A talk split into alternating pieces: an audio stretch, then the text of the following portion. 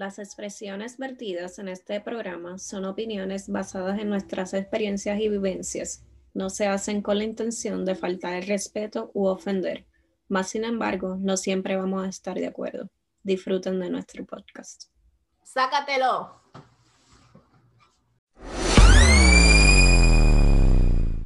Hello, bienvenidos a nuestro tercer episodio de Sácatelo.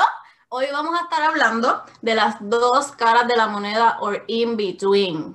Buenas, buenas, bienvenidos ya a nuestro tercer episodio. Si eres nuevo, eh, te invitamos a que te quedes y que te guste. Y si ya eres parte del corillo, que es la que hay. Bueno, este episodio viene a raíz de que en el primer episodio estábamos hablando de que consideramos que primero es el esposo que los hijos y que eso puede ser un tema súper controversial. Claro está que esto no aplica para familias donde exista la violencia de cualquier tipo, física, emocional, usted, you name it. Pero vamos a tocar varios puntos de las dos caras de la moneda en esa situación, porque pues, ¿verdad? Depende de la situación de cada persona y pues que eh, muchos de los que nos escuchan o los que nos siguen, como lo quieran llamar, nos han dado sus opiniones, cuál es su postura en cuanto a esta situación y tenemos una en particular, una amiga mía, que nos puso en, perspectiva en una situación de peligro. Para darte un ejemplo, vamos a decir, ella me dijo, imagínate que estés en una situación donde está tu familia, tú, tu esposo y tus hijos y que se está quemando la casa, o vamos a decir que se están ahogando. ¿A quién tú vas a salvar primero? ¿Vas a salvar a tu esposo o vas a salvar a tus hijos? O sea, a nivel extremo. Sí, esto ya es eh, un caso de emergencia eh, cuando nosotras nos referíamos a que le diéramos prioridad a, nuestro, a nuestra pareja como tal, es porque al final del día los hijos se van a ir y establecimos pues que es un balance, porque hay mucha gente que se dedica todo a los hijos, a los hijos, a los hijos, como dijo Iber, y se olvida de la pareja y eso trae consecuencias. Anyway, en un caso como este, donde hay una emergencia, eh, ahora les voy a hablar como trabajadora social, eh, lo lógico y, lo, y el deber de usted es siempre velar por el más indefenso, que es el hijo. Yo me imagino, yo no soy mamá ni papá, pero el instinto te va a llevar a salvar al más chiquitín. Igual no tiene que ser el hijo, puede ser un sobrino, alguien que sea más indefenso, porque vamos a suponer que estamos en el mar todos y el chiquito es el que no sabe nadar. Si tu esposo sabe nadar, déjalo perdido que él se va a subir. Y tu esposa no te apures que va a gritar como loca y alguien va a ayudarla. Vamos a poner que estamos en un crucero y que los demás tripulantes la van a ayudar. Exacto. El más chiquito, incluso si estás con un viejito que no sabe nadar, eh, vas a tender a ayudar al más indefenso. Y eso es instinto, eso es normal. Es que ustedes se van a los extremos no nos tomen tan en serio en el sentido de que esto es solo mi perspectiva, la perspectiva de Yaidi, y pues cada uno va a diferir. Entiendo que otra gente también que difirió, difirió, difirió, ustedes me corrigen. Este fue porque pues usualmente no tienen buena relación con sus parejas y pues obviamente van a tirar palijo siempre y es el vivo ejemplo de lo que estamos hablando. Eh, es un balance, no es que tú dejes a tus hijos botados cuidando con la abuela, con la tía, con la prima y los dejes por ahí como locos mientras tú vives la vida loca con tu pareja. Tampoco es eso. No, y lo expliqué en ese capítulo, es un balance. Es balance, la palabra es balance. Y no sé si lograste ver el, la entrevista que te envié, donde el psicólogo explica que muchos de los divorcios es simplemente porque la gente no sabe negociar Ah, sí, lo escuché.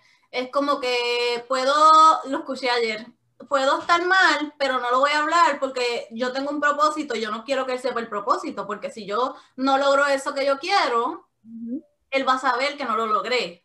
Y ese orgullo no me deja trabajar en la situación o en la vida cotidiana o en los problemas que esté viviendo. Yo no te voy a decir qué es lo que yo quiero, a veces no hay comunicación, porque si después yo no lo logro, ah, por ahí es que tú me vas a tirar y yo no voy a permitir eso. Y ahí vamos también con que siempre uno escucha la versión de un solo lado y tiende a, juzgar desde una parte nada más. Pero cuando tú escuchas las parejas y, por ejemplo, te escucho a ti, tú con un problema, me dices tu problema, y rápido yo tiendo a, irme de tu lado porque esa es la, la, versión que yo estoy escuchando, pero cuando escucho la parte de tu esposo, quizás entonces entienda un poco más la situación y pueda entonces cambiar de parecer o tomar otro bando o no meterme, que es lo más sensato. No, y a veces como quiera, así un ejemplo, vamos a poner que tú eres mi amiga y Juan me cuenta, aunque Juan tenga mi punto, tal vez yo te voy a defender a ti porque mi amiga eres tú, un ejemplo. Sí voy a tomar en consideración lo que él me está diciendo y tal vez te lo trato de meter a cuchillito de palo poco a poco para que tú pues cambies algo y como que caigas en cuenta también, para fin de cuentas yo voy a defender al que está de mi parte. Pero al fin y al cabo, como dicen, nadie sabe lo que hay en la olla más que el que lo menea. A lo mejor aquí estamos cantando de vidas perfectas y hello es fake, nadie tiene una vida perfecta, todos peleamos, todos nos aborrecemos, todos somos insoportables en algún momento todos los días. ¿No ven? Cuando todos los días hay un ratito que uno está que ¡ah! ni uno no y se soporta. No, y las relaciones son, van como por etapas, todos pasamos por, por las mismas etapas, están las etapas de, de que uno es celoso, de que uno es controlador, de son diferentes etapas y uno las va sobrepasando, sobrepasando y uno logra ah, eh, la estabilidad. Mi Yo he sido de todo no fue bella. Desde el inicio tuvimos muchos años y todavía hoy tenemos situaciones como todas las parejas, pero hemos aprendido a lo que estaba diciendo el psicólogo, a negociar, a hablar, eh, a ceder uno al otro, porque cuando a veces hay unas parejas que una sola parte cede, cede, cede, cede y el otro controla, controla, controla. Y no puede ser así. El balance, volvemos al balance. By the way, hablando de eso, recuerde que en estos días, en estos días estaba escuchando otro podcast que se llama Trazos de Vida y ella estaba hablando de una depresión postparto que ella tuvo, donde ella estaba tan hundida en su depresión que ella no estaba considerando que su esposo también tenía una parte en esa depresión. Y hasta que ellos no van como a terapia de pareja, que esa es otra cosa, la gente no cree la terapia, eh, hasta que ellos no van a esa terapia, ella no se da cuenta como que coño, he sido bien egoísta, soy todo yo, yo, yo, yo estaba hundida en mi depresión, en mis cosas, pero nunca consideré que hello, mi pareja también estaba pasando por la situación, estaba en un proceso y no era solo yo, lo cual puede llevar a que esa relación vaya, mira, en picadita. Yo sé, no somos terapistas nosotros tampoco aquí, dando terapia. Claro. Pero son cosas que a veces uno como que no se da cuenta en el momento. Yo digo que esto es como un sorbeto. A veces tú estás viendo por un sorbeto y obviamente lo ves todo tan pequeñito, ves ese problema que eso es tu vida. Entonces cuando vas añadiendo otros sorbetos, otras perspectivas de vida, puedes ver eh, una cosa mucho más grande y puedes salir de esos revoluces que a veces uno tiene en la cabeza, porque a veces son cositas, un solo pensamiento a veces te lleva a un revoluz en tu cabeza que, que, son, que no tienen ni sentido a veces. Yo creo que a veces eso me pasa, uno piensa como que en una bobería, una pelea bien boba con alguien o algo que tú sabes que no, no va a dar largas, pero tú en la mente ahí no puedes ni dormir, ay, pero y este, ay, pero y este, y cuando diga esto, como que uno, por más que uno trate, uno dice, ay, sacate todo lo malo, tengo un día bueno, piensa positivo, decirlo es bien fácil, hacerlo cabrón. Es duro y basta solo un pensamiento que te fastidia el día, que tú empiezas a encajarlo con otro, con otro, con otro, y formaste un peliculón que a veces, muchas veces no está ocurriendo como te lo estás imaginando, y te fastidiaste. No, y la, la, cuestión es que después que abriste la Bogotá, a mitad del revolú de la discusión, al rato después dice, ella, diablo, metí la pata, pero yo no voy, yo no voy a decir que yo metí la pata. Y pedir perdón. Marico, no te rajes. Yo sí que tengo problemas con eso yo, lo de perdón, soy, soy bien orgullosa y he, tratado de, de trabajar. Yo soy igual. Yo soy igual y si yo le voy a pedir un ejemplo a mi esposo, perdón por algo, yo le digo, grábalo. Yo se lo he dicho antes, yo creo, grábalo porque está, y usualmente son boberías, porque si es algo bien grande, no es como que te voy a pedir perdón, maybe por el orgullo, por whatever, porque es mi forma de ser y no está bien, no somos perfectos, pero pues yo creo que nosotros casi siempre como que lo hablamos, aunque yo me cabrona y no hable y él se molesta y no habla, ya después al fin y al cabo tenemos que hablar porque ustedes saben que yo me lo tengo que sacar del sistema, yo no puedo quedarme así. Gracias a Dios, pues que mi esposo es como, como que entiende. Y después, pues al rato hablamos, este es mi punto, este es mi punto, y como que, ah, ok, él tiene un poquito de razón, pero yo no se lo voy a decir, que es lo que le estamos diciendo que no hagan, pero como que te hace a ti pensar como que diablo. Sí, mira, hay que trabajar es bien de centro. Él como que escucha las dos partes y no le gusta tomar postura. Yo tiendo a escuchar las dos posturas o tres, las posturas que hayan, pero yo sí tengo esa necesidad de pararme y decir, esto es lo que yo creo y por esto es lo que yo voy a luchar. pero es importante ver todas las todos los lados de, de, la moneda, porque ahora mismo que te estaba comentando ahorita, cuando yo era mucho más joven, yo era una persona bien liberal, esto, tenía unos pensamientos bien de liberales, punto. Y mientras fui teniendo experiencias de vida y demás, mis pensamientos empezaron a cambiar. So, ahora siento que soy un poquito más de centro que puedo tener de un lado y de otro, pero aprendí a no juzgar ni de la derecha, ni de la izquierda, ni del centro. Y eso es algo bien difícil porque al fin de, de cuentas uno dice, ay, no me gusta la gente que critica, no me gusta la gente que opina pero uno, yo creo que por naturaleza uno siempre va a criticar, para bien o para mal, en una bobería, tal vez en algo cotidiano, en una story que viste en Instagram, en un post, pero la cuestión es saber qué hacer después con esa crítica. No es como que tú vas a tener un patrón de crítica todo el tiempo, todo el tiempo, todo el tiempo para mal, con la intención de mal. By the way, hablando de intenciones, ayer subí un video a mis redes sociales, a todas, porque yo lo tenía que subir. Era un video que Jaidi me mandó me envió, vamos a hablar con propiedad, y decía como que estaban entrevistando a un señor y decía como que de la forma en que él hablaba era como si él estuviera atacando gente. Y él decía, yo no estoy atacando a nadie, yo estoy dando mi punto de vista, mi opinión. Yo no lo estoy haciendo con la intención de faltarle respeto a nadie ni de llevarle la contraria a la gente. Yo estoy hablando desde mi perspectiva, desde lo que yo pienso desde, mi verdad, desde lo que yo veo. Yo no puedo cambiar eso porque eso soy yo. Ahora, si tú lo tomas de una manera en que yo lo estoy haciendo por joder, que yo lo estoy haciendo por herirte, yo, el problema es tuyo, porque tú eres el que está recibiendo las cosas como tú quieres. ¿Cuántas veces en la vida no nos ha pasado eso hasta, vamos a poner hasta que por texto, ay, pero es que tú me texteaste tal cosa como que estaba en fuego, y yo, hello, yo lo escribí bien relax, esa soy yo siendo relax. El día que yo quiera pelear, tú te vas a dar cuenta que yo quiero pelear, pero para mal. Y los textos a veces son difíciles porque la gente le pone el tono. Pues le ponen el tono a los textos y a veces se forman unos revoluciones y eso que tú dices es bien importante de cómo uno acepta, recibe las, eh, críticas o, cualquier cosa.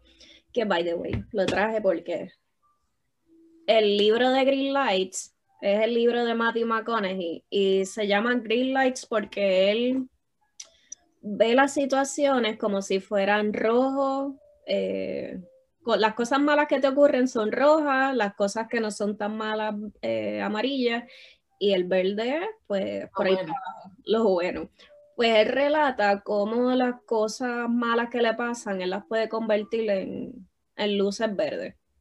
A él lo violaron de cuando era joven, él pasó un montón de situaciones que a él no lo pararon, simplemente él tomó esa, esas experiencias, aprendió de ellas y siguió hacia adelante. Entonces a veces nos paramos en la postura de que, ay, soy víctima, pero la verdad es que la vida es dura, van a pasar cosas y uno no puede irse. Está bien que uno llore, sufra, pero hay que pararse. Si te vas a quedar en la esquinita a llorar, la, la cosa se pone bien mala. Y obviamente no es así de fácil. No porque lo estemos diciendo, es porque somos las expertas en, en cambiar de rojo a verde. Está bien fuerte, voy a dejar de hablar malo, pero está bien fuerte pero no nos queda más remedio que trabajar las cosas así, de poquito a poco, día a día, de medio día, ir cambiando algo, poquito a poco, pues esperemos que eso sea lo que nos haga llegar a la meta. A veces tú estás en una situación bien mala o en una vida cotidiana que tal vez no es la que tú soñaste, la que tú esperabas, o estás metido en algo de lo que es bien difícil salir, pero ok, vamos a no concentrarnos en lo que está bien difícil para salir. Vamos a, vamos a concentrarnos en qué yo voy a hacer para cambiar esa realidad. Me voy a quedar ahí y cómo voy a, trabajar para que esa situación cambie o qué voy a hacer, me voy a ir corriendo, algo tengo que hacer. La cuestión es no quedarme como que en esa burbuja de que pues esto es lo que me tocó, esto es lo que hay. No tienes otra salida, tienes o te quedas ahí llorando por tus desgracias y no tomando responsabilidad de tu vida, o tomas lo que te pasó eh, aprendes de ello y sigues adelante. Yo te aseguro, no va a ser fácil, te lo estamos diciendo, no va a ser fácil, pero es posible. Y eso aplica para todo en la vida. Puede ser, vamos a poner con relaciones con personas en tu trabajo, con tu situación actual en tu trabajo, con tu relación de pareja, con tus amistades, con tus hijos, tal vez. Hay quien viva peleando con algún familiar. Igual que un ejemplo, esa gente que tiene como relaciones bien tóxicas con familiares, mira, puede ser tu mamá, tu papá, tu abuela, tu primo, tu hermano si es algo que no te hace bien, que no te está ayudando, corta esa relación. Hay memes que dicen como que pesa más la sangre que el agua, algo así. Pues no, o sea, tú tienes que buscar el bien para ti. Si esa persona te hizo algo malo, trata de perdonarlo, que eso es bien difícil, pero trata de perdonarlo y no tengas más relación con esa persona porque ¿para qué tú quieres mantener una relación con alguien? Porque es familia tuya, cuando todo lo que te hace es arrastrarte. No, y el perdón siempre la gente le cuesta porque piensa que el perdón es para la otra persona y la realidad es que el perdón a quien te beneficia es a ti porque es la carga. El rencor que tú cargas adentro te corroe por dentro. Entonces el perdón es más importante para ti. No te tienen que pedir perdón, simplemente perdona y deja ir porque eso causa cáncer. Eso está comprobado. El rencor, el no pedir perdón tampoco tú cargas con esas cosas y lo que trae es enfermedad. hay que perdonar y soltar. Hablando de eso, en estos días compartí un post en Facebook de como que cosas que reflejan que tienes estrés o que puedes tener depresión, creo que era, y salía que si te da caspa, que si tienes roncha en la piel, si tienes picazón, enseñaban como diferentes imágenes y mucha gente le dio share a ese post mío o me comentaron y a veces las cosas que nos afectan son cosas de la vida cotidiana. Tú dices, diache, me pasaba eso, pero yo no lo asociaba con que es que eso me tiene estrés, me tiene tenso. Pues mira, ahí lo tiene. Ese post es para share y ya. Es para que haga algo en el, al respecto, busca ayuda. Puede ser un psicólogo, un psiquiatra, ve al médico, al dermatólogo. Piensa qué es lo que te está causando eso y trata de cambiarlo. Y no es fácil, vuelvo y repito, no es fácil. O sea. Todas las emociones tienden a, no tienden, es que esto ya es algo científico. Todas las emociones te causan algo en tu cuerpo físico el miedo está relacionado con los riñones, por ejemplo. Todas las emociones, estamos conectados, mente, cuerpo y espíritu, por más que la gente se haga la loco, lo loco, es así. El cuerpo está conectado con las emociones. Y el estrés es una de las peores cosas que tú le puedes hacer a tu cuerpo. Y les tengo una experiencia personal. Yo desde, lo, desde que entré a universidad empecé a tener problemas de tinnitus que eso es, para el que no lo sepa, es un ruido constante en tu oído, es como un mosquito, así. Un chillido. Un chillido. Cuando a mí me dio eso por primera vez, pasaron como dos meses hasta que yo no fui al doctor. El doctor me dijo que eso no tenía cura, que tenía que aprender a vivir con eso. A mí me dio depresión. Ah, yo no quería salir porque es que el ruido está ahí jodiéndote todo el día. Después con el tiempo, entendí que mi problema era que yo quería controlar todo. Quería controlar que yo quería acabar la carrera en tanto tiempo. Quería tener esto, quería tener lo otro y quería tener control de todo. Cuando yo me di cuenta de eso, empecé a soltarlo y dejé, eh, lo dejé en manos de algo más grande que yo. Así que el ruidito se me fue. Cuando llegué a Estados Unidos, cada vez que me mudaba, me empezaba el ruidito el estrés de la mudanza y el reggaetón. comiendo viva. Así que sí es así. Eh, todas las emociones eh, van a afectar tu cuerpo. Así que hay que tener cuidado como uno reacciona. Hablando de eso que estabas mencionando, de la presión que te causaba, como que tú querías hacer todas esas cosas a tiempo, que si la carrera, como que tenías todo un plan y querías controlar todo, eso me acordó a otro post que hemos visto millones de veces en las redes, y que tiene las dos caras de la moneda. Tú o tienes una cara o estás en postura de la otra o estás en el in-between. Está esta cultura, vamos a decir así, donde a cierta edad tú tienes que haberte casado. A cierta edad tú tienes que tener hijos. A cierta edad eh, tienes que haber terminado tu bachillerato. Y no estoy hablando como en el orden, el orden puede ser cualquiera, pero está la otra cara de la moneda en ese post donde dicen, mira, yo no tengo hijos, yo no quiero hijos, yo terminé mi carrera o no terminé mi carrera y no me interesa tener una carrera. Yo estoy haciendo tal trabajo y lo amo, me encanta y no necesito estudios. Pero llega el punto en el que tal vez porque yo tengo estudios o porque yo hice esto o porque yo hice lo otro, me siento más que esta persona que no tiene esta otra cosa. Y yo no entiendo por qué has de sentirte más que una persona que la otra, porque cada uno quiere cosas diferentes. Totalmente de acuerdo. Y algo que me he dado cuenta de las personas que terminan carreras eh, profesionales, que son de bachillerato, maestría, doctorado, es que muchos de ellos se especializan en una sola cosa. Y entre más tú te especializas en algo, más desconocen de, del resto. del universo. Por lo tanto, cada vez que esas personas van a dar una opinión de algo, están basadas usualmente en esa única perspectiva que ellos tienen. Por ejemplo, el que estudió para hacer medicina, pues te va a dar una opinión basada en medicina o especializada en el área de medicina que eh, ellos estudiaron. Y a veces, pues tú simplemente debes de tomar esa opinión como eso mismo, es una opinión basada en tal cosa, pero no es la verdad en la totalidad.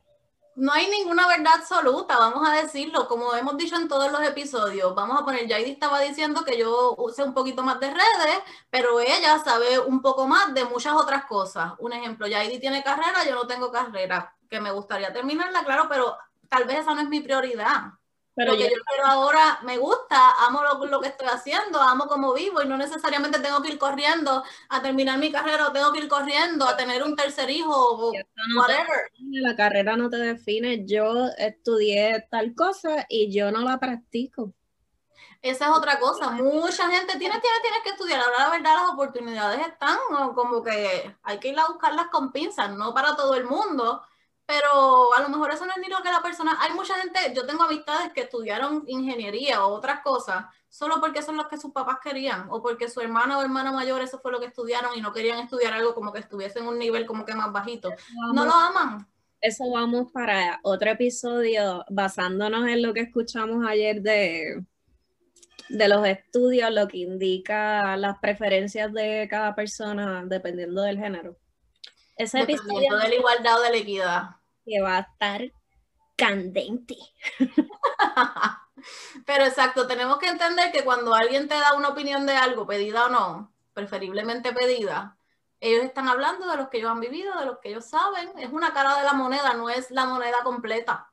Y la que tú das también es una parte, no lo es todo. Aunque uno se crea, no, esto es lo que es. No necesariamente eso es lo que es hay dos caras y hay quien va a estar de un lado, hay quien va a estar en otro y hay quien se va a quedar en el medio. Como que no estoy a favor, no estoy en contra, hoy estoy a favor tuyo y mañana estoy a favor del otro. Y otra cosa, nosotros podemos cambiar, hoy yo puedo opinar que mi color favorito es rosa y en dos meses soy negro. Ah, tú tienes una perspectiva, cría fama y acuéstate a dormir, de que esta persona es así hoy y después es de otra forma y tú, ah, eso no se lo cree ni ella. Evolucionando, tú no eres la misma Ive de hace. Es más, no eres la misma Ive desde de, el año pasado, porque el que no me diga a mí que el 2020 no le dio duro, me está mintiendo. Eh, todos hemos crecido y evolucionado en ese último año de una u otra forma hay cosas que obviamente hay personas que se les hace difícil cambiarlas, pero hello, poquito a poco, poquito a poco la gente cambia. Tú no eras la misma persona que era en high school. Hay gente que todavía, pero es, factible. A veces yo hablo. Pero, pero no van a ser igualitos, igualitos. Exactamente. Siempre hay un crecimiento. Sin duda. Así que vamos a pensar más a menudo en que todo en esta vida tiene dos caras de la moneda. Tal vez tú estás en el in-between y si quieres... El mismo 2020 tenemos una visión de que fue horrorosa, pero por lo menos desde mi perspectiva me dio tiempo con mi esposo que hace tiempo no tenía, esto me dio tiempo para leer, para encontrarme conmigo misma porque me tuve que encerrar aquí, esto, batallar con mis pensamientos y eso fue algo positivo. Yo he hablado de eso también con mi esposo porque yo le digo, a veces nos quedamos que estamos aquí encerrados todo el día, todos los días, ya estamos aborrecidos, pero tú no sabes cuánta gente tal vez no quisiera mandar su hijo a cuido o mandar su hijo a la escuela porque tienen que trabajar y tienen que buscarse el peso. He sabido de gente que tienen algún cercano que le dio el COVID y no lo dicen o no lo quieren decir o tienen miedo a hacerse la prueba porque entonces tienen que faltar al trabajo y necesitan el dinero para su casa, lo cual es algo medio egoísta porque afecta a medio mundo alrededor, pero pasa porque su realidad y la necesidad de su casa no es la misma del otro que está medio histérico y no quiere que nadie salga y tiene la oportunidad de hacerlo. Ahí está también la otra, las dos caras de la moneda. Vemos los lockdowns como que, eh, pues obviamente en cierta medida, pues se hacen para cuidar la, la población de más riesgo, pero tenemos también el otro lado que hay mucha gente que ha perdido sus empleos, que están empobreciendo, que están con problemas de ansiedad, con ataques de pánico. Así que una misma solución no sirve para todo el mundo. Dos lados totalmente opuestos. Exactamente, lo que me puede favorecer a mí en la cuarentena, tal vez a otro no. Hay gente que al contrario ahora se han atrevido a salir adelante, a hacer propuestas de trabajo, a hacer su negocio, que antes no se hubiesen atrevido jamás en la vida, pero la necesidad es la madre de la invención, como dicen por ahí, y les ha venido bien. Pero estamos siempre en el punto de juzgar, como que si yo estoy de un lado ahí, tengo miedo de contagiarme, que cierren todo, porque yo tengo miedo pero entonces los otros también tienen miedo de que cierren porque van a perder el sustento de su casa y no van a tener de dónde comer, de dónde pagar las cosas. Entonces hay que hacer esto kind. Eh, amable. Amable y empático. Empático con el otro. Y simplemente tendrás tu opinión al respecto, pero entiende también la otra parte. Y pueden estar cambiando de opiniones. Yo he estado en todos los bandos, en la histérica que no quiero que ni me toquen, en la histérica que no quiero que ni me miren, en la que necesito salir, estoy harta de estar aquí, necesito tener interacción humana, aunque sea así por cámara, pero en parte también hay que ser responsable con ese tema. Al inicio yo era bien, pero vamos a cerrar porque no sabemos a lo que nos estamos enfrentando. La verdad, no sabíamos nada del bendito COVID ya sabemos que hay que cuidarse, que hay que lavarse las manos, eh, ponerse la mascarilla, mantener distancia, esto no estar esto aglomerado. Pues yo ahora mismo estoy a favor de que se abra todo, porque la verdad es que ahí están saliendo estudios donde se sabe que el lockdown no ha sido beneficioso ni ha parado en lo más mínimo el contagio no hay que el encierro vuelve a la gente más loca. O sea, loca es un decir, pero que la ansiedad desespera a uno no estar encerrado. Eso a mí me pasaba. Yo, aunque fuera un parquecito afuera a respirar, yo tenía que ir lejos de todo el mundo, más que con mi familia, pero yo, yo necesito vitamina D, yo se lo he dicho. Sí, es importante. Aquí la gente se está volviendo loca y por lo menos en Texas hay sol, pero aquí el sol se fue. Y yo no sé cuándo va a regresar. Yo creo que regresa como en abril, mayo, por ahí. aquí está haciendo sol, pero con viento frío. Yo estoy en Texas.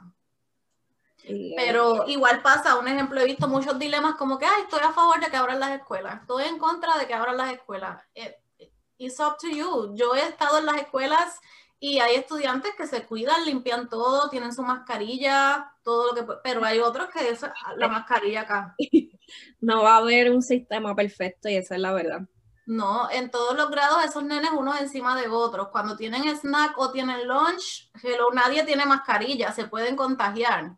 Que tú te puedes tal vez evitar eso un poco en tu casa, pero hay quien no puede tenerlos en la casa. Hay estudiantes que son, un ejemplo, yo tengo mi nene grande, él ama estar aquí, él no le importa salir, aunque ya me dijo que necesita, aunque sea encontrarse con un amigo, que ya él está sintiendo lo que nosotros sentimos cuando necesitamos salir y él no quiere salir.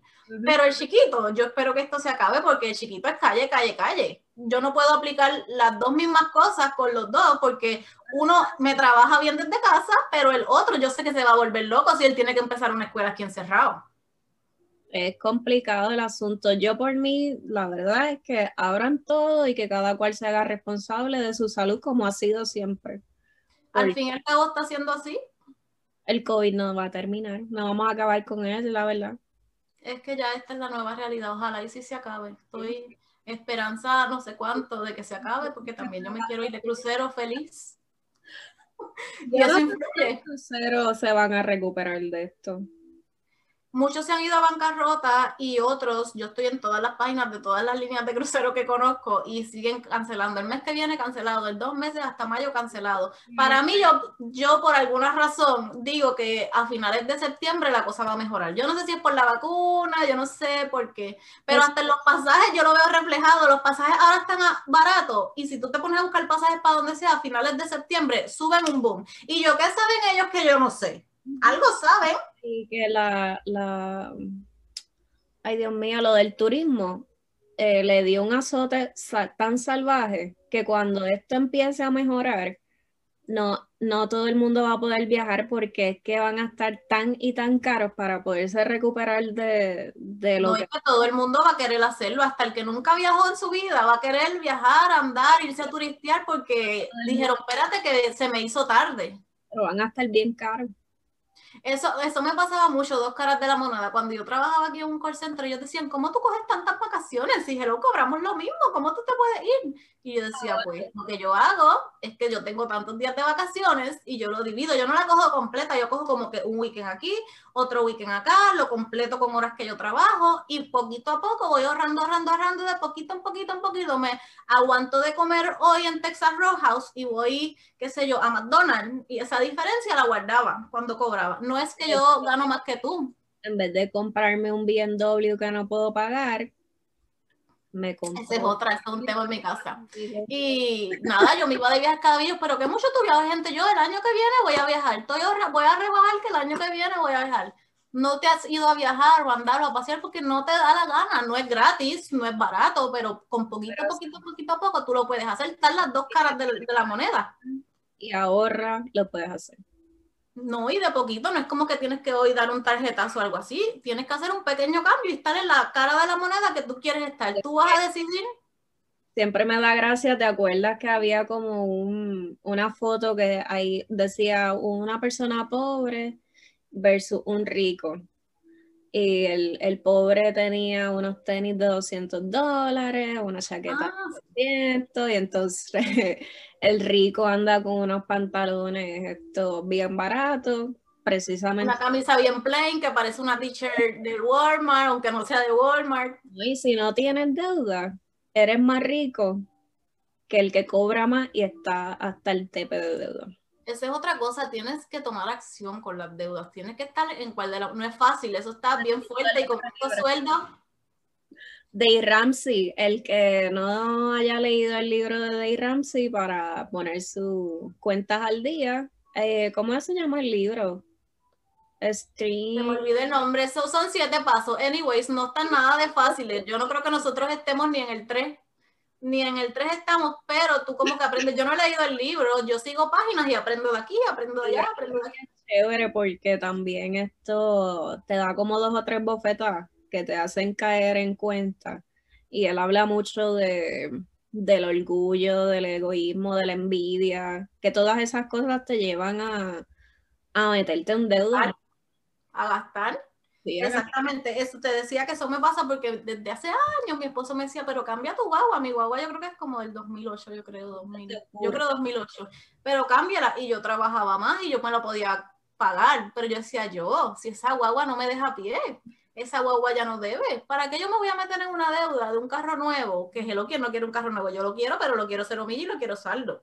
Y eso es algo imposible, a menos que yo ahorre un buen dinero que no, no tengo por el momento, no puedo soñar con, con eso, a menos que me pegue la loto y no juego. Es Pero la de la vida. no, y que si yo pierdo el trabajo, un ejemplo, después yo dejé de trabajar después del posparto, él, él, él dejó de trabajar, ¿con qué dinero yo iba a poder pagar eso ahora? Yo pensaba como que en el futuro, como que si esta cosa pasa o esta cosa pasa, ¿cómo yo lo voy a pagar? Y a mí las deudas me trabajan que yo no puedo. No, no duele. gracias a Dios nunca me saqué otro carro nuevo y me llevé y me trae a donde sea y no me ha dejado bien la madera, madera. Toca, toca. Ahora que tú me dices que Yamani mucha, eh, no pasaba mucho tiempo con ustedes por el trabajo y esto ha sido el, el lo No, ahora le tocó. una chulería porque ahora pueden estar juntos ahí. Exacto, lo que no habíamos podido hacer en años, en años, en años, nos los tuvimos que chupar del 2020 y todavía seguimos. para bien o para mal. Para bien o para mal, pero ha sido una chulería porque están ahí, están recuperando ese tiempo. No, y yo siempre comparo eh, cuando nosotros criamos a Alan, que es mi hijo grande, y al chiquito, que es Ezra, que tiene un año, yo digo, nos, yo tuve que virar de la cuarentena rápido a trabajar, vivíamos en Puerto Rico, cheque a cheque, yo tuve que virar a trabajar y tal vez la madurez en aquel entonces no era la misma también. Y ahora con el chiquito hemos estado, yo tuve como que más meses al principio, pero ya después de la cuarentena de Revolú, pues él ha estado, y yo digo, podemos ver tantas cosas en el nene chiquito de cómo él ha ido evolucionando y cambiando cada etapa, no hemos tenido que chupar los berrinches que están empezando casi los terribles dos, que con Alan yo digo, nosotros no nos disfrutamos eso para nada, y él estaba de cuido en cuido, él lo cuida hoy esta, lo cuida porque teníamos que ir a trabajar y no nos pudimos gozar eso. hay que verle la, la, cuestión positiva del encierro este. Lo tiene, siempre todo, todo por mar gris que lo vea, siempre hay algo que le puede sacar provecho a la situación. Bueno, hay que ver qué vamos a hacer con eso. Y no lo decimos por decirlo, porque suene fácil y es difícil, es porque no solo ustedes, nosotros también tenemos que trabajar en eso, con hijos, sin hijos, con familia en tu casa, sin familia en tu casa. Hay que trabajar con lo que hay. A mí, por lo menos, lo más difícil que se me hace es pedir perdón, que viene del orgullo, y eso viene de, de tener un orgullo, de no aceptar de que estuve mal. Eso a mí yo creo que lo más es dar la razón. Como que depende del tema, porque si es una bobería, oh, sí es verdad lo que tú dices, pero si yo tengo una postura bien firme, yo no puedo decir tienes la, razón. discusión de pareja, eh, el, negociar es importante. Eso está difícil. Ustedes, los que me conocen, ya saben. yo no Les quería comentar de otro psiquiatra que él dice cuando hayan problemas matrimoniales, y él tiene a las parejas en consulta, él les pregunta, ¿cuánto, cuánto tiempo usted se tarda en, en, que se le vaya el enojo? Y mucha gente dice, pues en una semana se me va el coraje. Y él les dice, pues traten de que el enojo se le vaya en cuatro días entonces. Y cuando regresan las parejas le dicen, ¿pudieron hacerlo? Sí, pudimos hacerlo. Ah, pues vamos a tratar de que ahora el enojo lo vamos a, cancelar ya en un día y viran y sí, es posible. Pues entonces, si al final sí lo puedes negociar, sí puede esto eh, poner menos ese tiempo de estar enojado y perder todo ese tiempo en vano, pues mire, cuando pase la situación, desen un tiempito, pero eso ustedes lo pueden solucionar en menos tiempo, pero el orgullo se interpone y el ego, y entonces pasa una semana perdida ahí en sanganerías y, consumiéndote ese, no vale la pena, arregle la situación y ya está. Y, y quien no quiere estar piche cream todo el tiempo, ¿no te pasa que están así como que enfogonados y después cuando están ya contentos, ay, ¿por qué estamos peleando? ¿Sabes? Es mejor estar así, ¿quién quiere estar peleando de mal humor o haciendo cosas, tú sabes, uno enchismado, estoy barriendo, ya tú sabes, dando cantazos, dando cantazos para que se dé cuenta que estoy enfogonada. Los gabinetes, ¡claro! Uno, uno empieza a tirar de todo, o sea, no a tirar. A mí no me gusta que tiren cosas porque aquí eh, las cosas no salen gratis, pero uno hace las cosas como con una actitud. Y esos días con los tapiches and green, todo está muy hermoso, porque no estamos así todo el tiempo. y vamos a poner. Es una bobería. No, y vamos a poner que yo vine y me respaldé la bañera y me morí. Y dice, ay, Dios mío, lo último que hablé con esa, suena bien dramático y bien novela, pero puede pasar. Cosas pasan. O estás enfogonado y después te dicen, tuviste una enfermedad y tú, ay, Dios mío, que mucho tiempo perdí, no le pedí perdón, o mira, no he compartido con él y... Ay, qué horrible. Ay, no, vamos a vivir en armonía y en paz, por favor. No, así no se puede. Como yo siempre les digo a mis amistades por chavar y a mis sobrinos y todo, pídame perdón ahora, pídame perdón ahora que si mañana me muero no lo quiero arrepentido. Después está todo el mundo llorando. Después, yo, yo que no soy cariñosa para nada ni nada, después está uno todo llorando. Ay, gran que era ella, tan sincera. Exacto. No, pero y eso de las parejas está bien difícil porque hay gente que está dos semanas, tres semanas, un mes. Yo no creo que yo dure tanto. Pero igual, como quiere esos días que uno está cranky, uno, uno no quiere saber de nada. Era bien, bien rencorosa. Y he podido minimizar eso en cosas de hora. Ya a mí se me, me da un ataque de esos de enfogonamiento y ya como a las dos horas estoy nueva. Eh, para los que no saben, ya es Capricornio, para los que piensan que los signos zodiacales tienen cosas en común, mi esposo dice que no, pero yo digo que si ya es Capricornio, yo soy Libra. Sí, eh, yo sí creo en eso. ¿Qué les podemos decir? Igual que otro podcast con, con astrología y numerología. a la que sabe bien de eso, Jaidi. Yo solamente digo que todas las personas que como que son de un mismo signo, como que tienen cosas en común. Mi esposo dice que esos son embustes y que son la gente eh, teniendo excusas. Yo soy así porque soy tal signo. Esos son excusas para no mejorar tu comportamiento. Eso sí es verdad que muchas veces tomamos de excusa, pues que yo soy así, no, somos así, pero hay que mejorarlo. Exactamente, ¿ves? Siempre hay una cara de un lado, el que cree una cosa, el que no cree nada y el in-between. El in-between. Bueno, en eso se lo dejamos a su mente para que le dé cuerda, lo comparta con sus familiares, con sus amigos, con su esposo, con quien usted quiera, mira, tirarle la puya también para que tú sabes, vea que usted se está educando. Esto no es de educación, pero es un decir.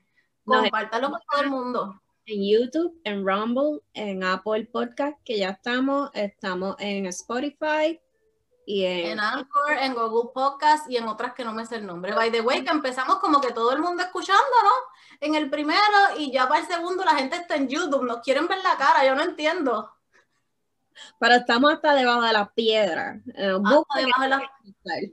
By the way, nosotros nos comenten en privado, vayan a los posts, a las diferentes plataformas y déjenos sus reviews, sus comentarios, qué creen de esto, qué creen aquello.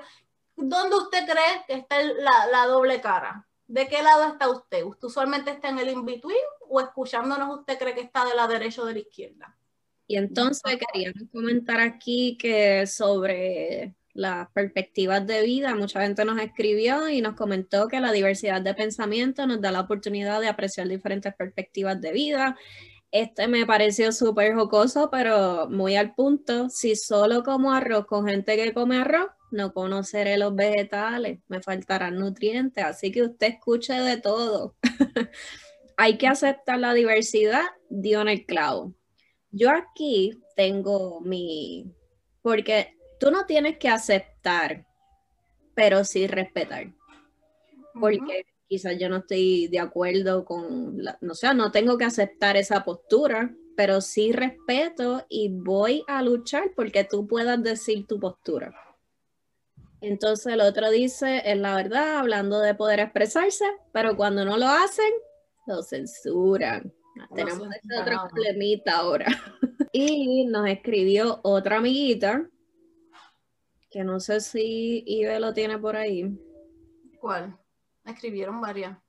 Ah, de las personas que, que tienen pequeños negocios y ahora tienen un llantín de que si los familiares no le dan support a tu, a tu negocio, que los amigos no le dan share y andan con un llantín y ella, ella es pequeña comerciante y me pareció curioso porque ella me dijo que al inicio ella sí se sentía así, pero después se dio cuenta que es que no todo el mundo le tiene que dar share y simplemente te vas a enfocar en hacer tu trabajo y meter mano y darle a los que te están siguiendo, que no hay que... ¿Cuál es tu postura en eso?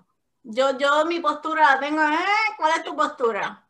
Yo estoy en la postura de ella porque yo no puedo obligar a nadie ni que, ni que me siga y no puedo tener esa energía de estar perdiéndolo todo el día a ver quién me dio share, ay, esta persona le dio skip a mi story, o porque hay gente así que se pone a ver, ay, tengo tantos seguidores y tantos me dieron like. No tengo esa energía, me voy a enfocar en los que me están viendo y seguir produciendo porque mm, ponerme a, a, lloriquear por eso no, no va a solucionar. Yo estoy ahí como que a favor y en contra y en el in-between. Por ejemplo, eh, yo vendo unos productos para el hogar y si mi familia o whatever no me apoya o no me compra, a mí no me importa. Pero mm. tengo otra gente que tal vez son amistades o conocidos o lo que sea que le dan share, porque no te cobran por darle share, no te cobran por comentar, no te cobran por comprar. O sea, yo no estoy molesta en ese tipo de negocio con el que no me comparte, con el que no me compra, porque como yo digo, el que me va a comprar me va a comprar como quiera, el que no me va a comprar no me va a comprar mientras me compartan mejor, pero nada, yo voy a seguir trabajando y eh, no me gusta hostigar a nadie. Si tú me dices, escribe lo que sé yo, yo te voy a escribir, pero no me gusta hostigar. Ahí no me molesta. Pero, por ejemplo, Vamos a, ay, eso, otra cosa es que un ejemplo, tal vez el producto que tú vendes no es algo que yo necesito. Hay gente que compra compulsivamente y compra de todo y yo quiero todo. Eso está bien, esa es tu forma de ser.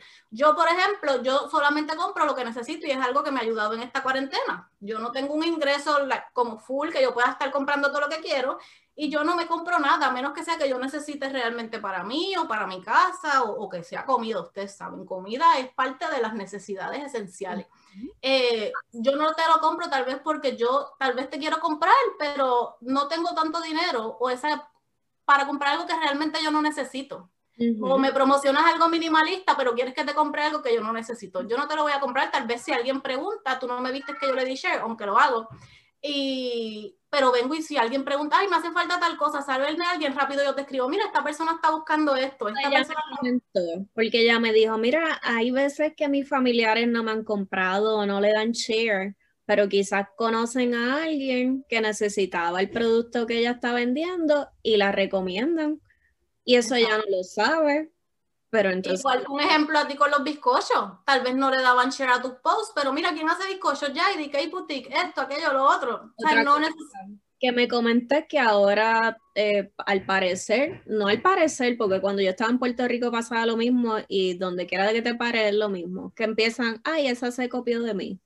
O, mira, pues no entré ni a Pinterest porque es que todo el mundo hace trabajos de otros y para todo hay clientela. Cuando yo estaba en Puerto Rico, todo el mundo hace bizcocho.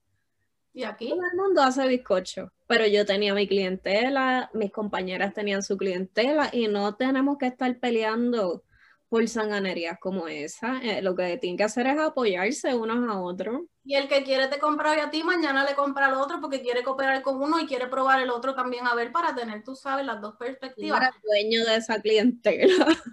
Exacto, y como yo digo, al fin y al cabo el que le dé la gana te va a comprar, pero mi otro punto de vista es ver cómo tú apoyas, por ejemplo, si nosotros vamos a ponerlo de ejemplo, si nosotros estamos haciendo este podcast, a mí no me sirve que tú no lo oigas, que le des compartir y lo que comentes, sí, porque va a llegar a más gente, pero si tú no le das play, o sea, a nosotros no nos pagan por esto, vamos a empezar por ahí, no nos pagan, algún día seremos millonarias, Dios sabe por qué. Pero si tú no lo oyes, de nada nos sirve porque lo que nos ayuda es que la gente se quede en ese YouTube video todo el tiempo, que la gente, o sea, yo no necesito que tú me compres, yo me, necesito que tú me consumas de manera digital, virtual, como se diga, yo no sé cómo se dice. No está cobrando nada. Y no te puedo obligar, de nuevo, no te puedo obligar, pero hello, si tú quieres apoyarme de alguna forma, porque eres un familiar, porque eres un amigo, ¿por qué no lo vas a hacer?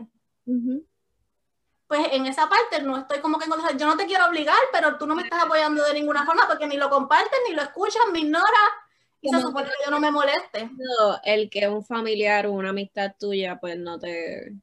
Pero no estás obligado. al final del día son consumidores, si es, si es algo que a ti no te agrada, no tienes que consumirlo porque es de, de fulanito. Ah, no, sin duda tú no tienes que escucharlo, pero entonces compártelo para que alguien lo escuche. No es lo mismo que en venta. En venta, si tú no me quieres comprar, no me compras, pero lo compartes o me recomiendas. Pero aquí no funciona igual. Yo, ya y yo diferimos. Estoy de acuerdo con eso. Más bien no estoy de acuerdo con estar posteando la quejadera de en Facebook o en cualquier red social de estarte quejándote de que tus familiares no te apoyan, que es posible, que eh, vas y compras a Walmart y no me compras a mí. Ese tipo de llanto lo que, lo que hace es que aleja más a la gente. Lo que tienes que saber es lo que tú das. Pero entiendo que muchas veces te puede trabajar porque uno dice como que coño, tú hiciste tal cosa y aunque yo lo hice sin, sin esperar nada a cambio, lo mínimo que yo espero es que tú me apoyes de cierta forma. Hay que ser agradecido también y empático, whatever. Yo en K-Boutique eh, en Facebook creo que tenía como 10.000 seguidores. ¿Y cuánto me dan share? No llega ni así. Los mismos de siempre. Voy a echar al Yantín. Por eso. los cakes de Yo, yo, feliz con los 100 que me dan share o me ven. A esos son los que yo me enfoco porque de nada me sirve estar peleando con los otros escríbale, escríbale a Yaidi para que se active con los reels y los IGTV de su cuenta de bizcochos y panes y todo. Escríbale. Hay a contratar a alguien que me lleve las redes sociales. Sí, porque a mí no me hace caso. Un día, un día, mira, llevo como un año detrás de ella. Miren, envíenme recomendaciones porque quiero hacer un videito ahora para San Valentín, pero la verdad es que no sé qué, qué subir. Estaba pensando en los black, bean, eh, los black beans brownies, que es algo que es más saludable y qué sé yo qué, pero no sé. Envíenme por ahí a ver qué puedo poner motivación para Jaidi, please, que estamos low. Anyways, igual que otra, no nos creemos influencers ni nada de eso. Hacemos esto por hobby, por entretenimiento, porque nos gusta, porque nos da la gana. Y usted, si le da la gana, escúchalo. Y si le da la gana, compártalo. Dos perratitas que no tienen nada que hacer. Digo, sí tenemos que hacer, pero. Esto tenemos hasta que es que Judy cuadrar todo. Esto no es así como lo pintamos. pero bueno, ¿sabes? Vamos a ver a dónde nos llegan. Los vemos hasta la próxima. Bye. Hágatelo.